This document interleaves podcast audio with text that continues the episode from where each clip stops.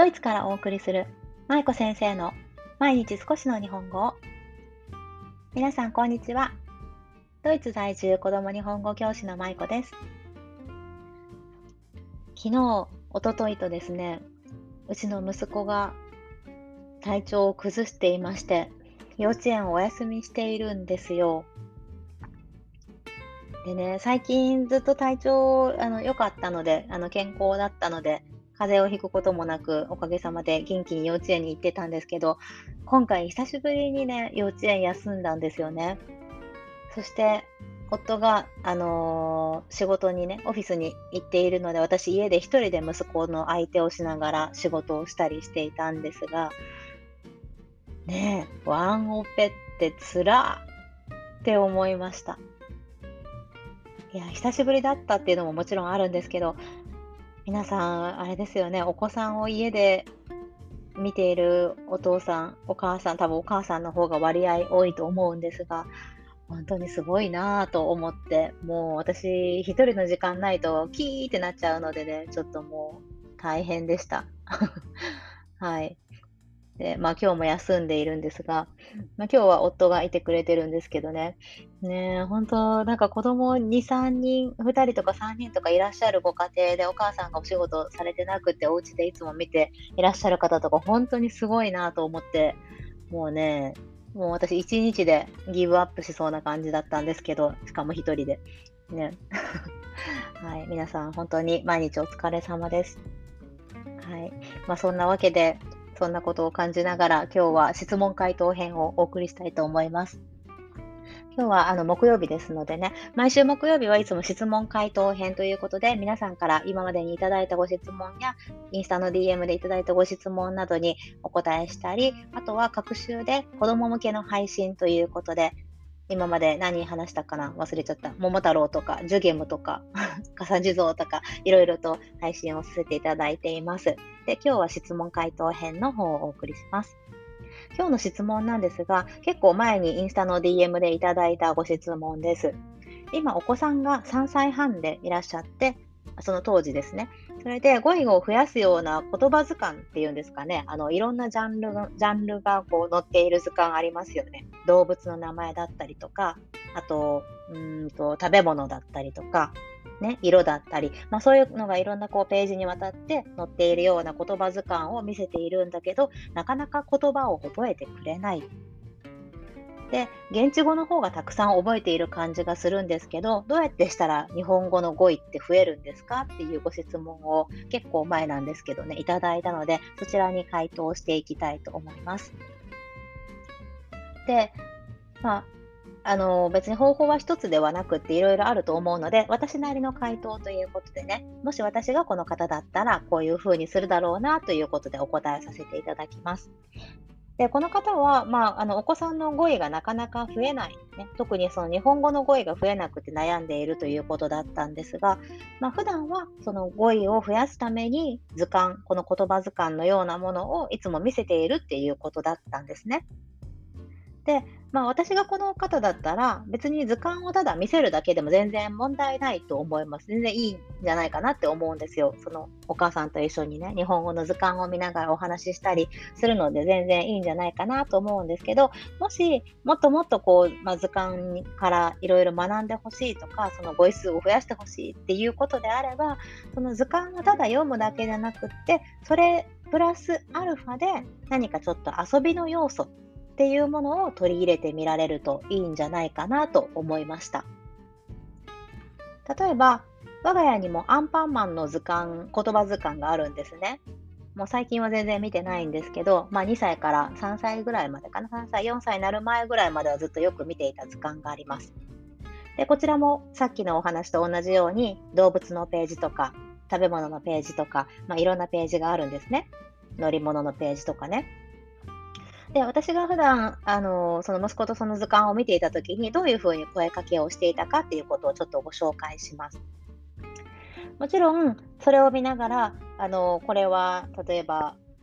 あの、ゾウさんだねとか、キリンさんだね、そうだね、こうだね、みたいなことを言いながら、ただ、あの、話していたことがもちろん多かったんですけど、それプラスアルファで、例えば動物のページだったら、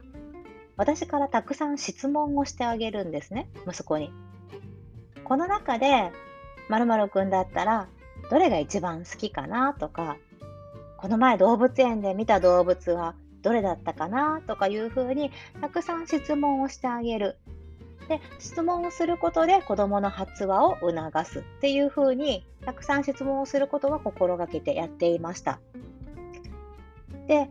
まあ、よくある間違いではないんですけど、まあ、よくある考え方として子どもから何か言葉を言わさないといけないって思っている保護者の方ってすごく多いと思うんですね。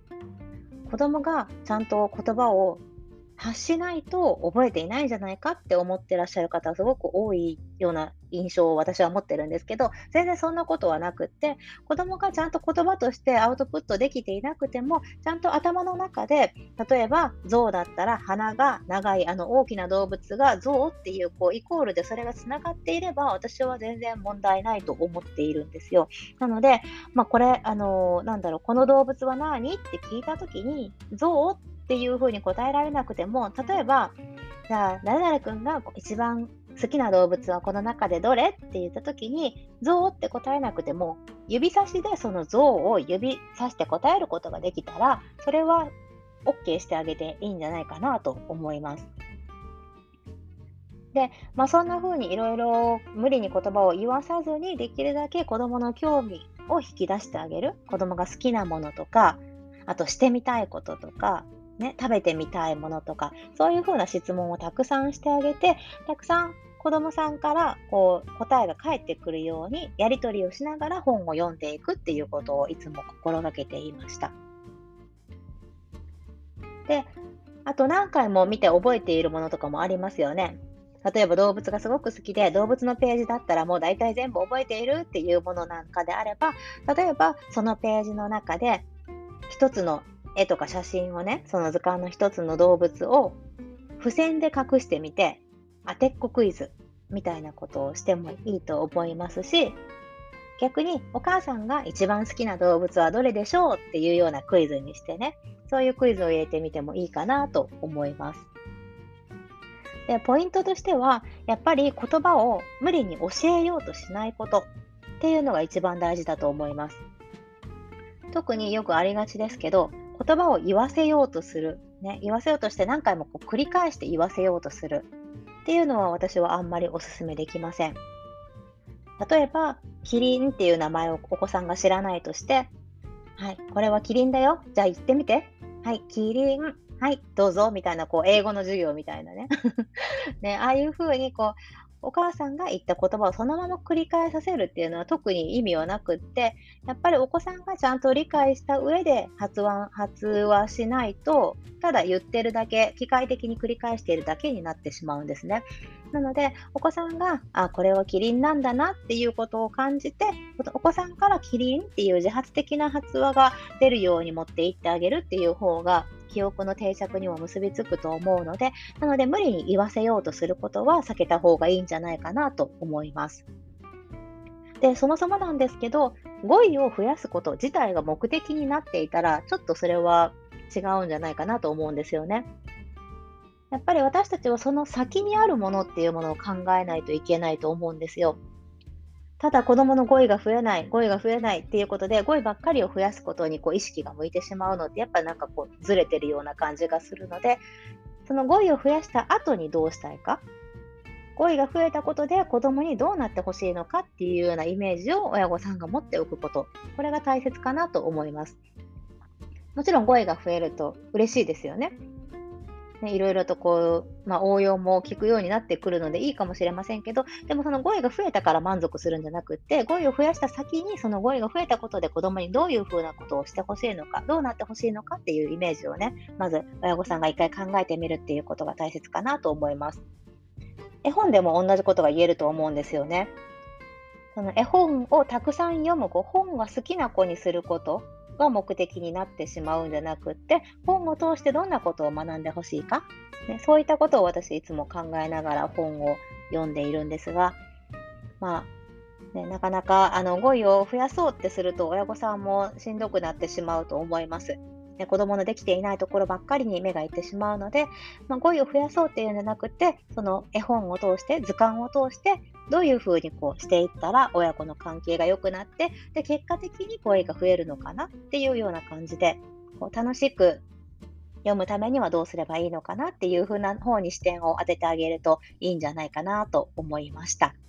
はい。ということで今日は日本語の語彙がなかなか増えなくて悩んでいますということで幼児さん向けですねこのご質問者さんのお子さん3歳半のお子さんぐらいの、まあ、お子さんをお持ちの方を 方を想像しながら今日はお話しさせていただきました。今日も最後までお聴きいただきありがとうございました。明日はほっこり会ですね。はい、明日もちょっとゆるい配信というか もう私の頭の中を喋るだけのような回になりそうな気がしますが、よかったらお付き合いください。はい、ということで、舞子先生の毎日少しの日本語を引き続き一緒に頑張っていきましょう。ほなまたね。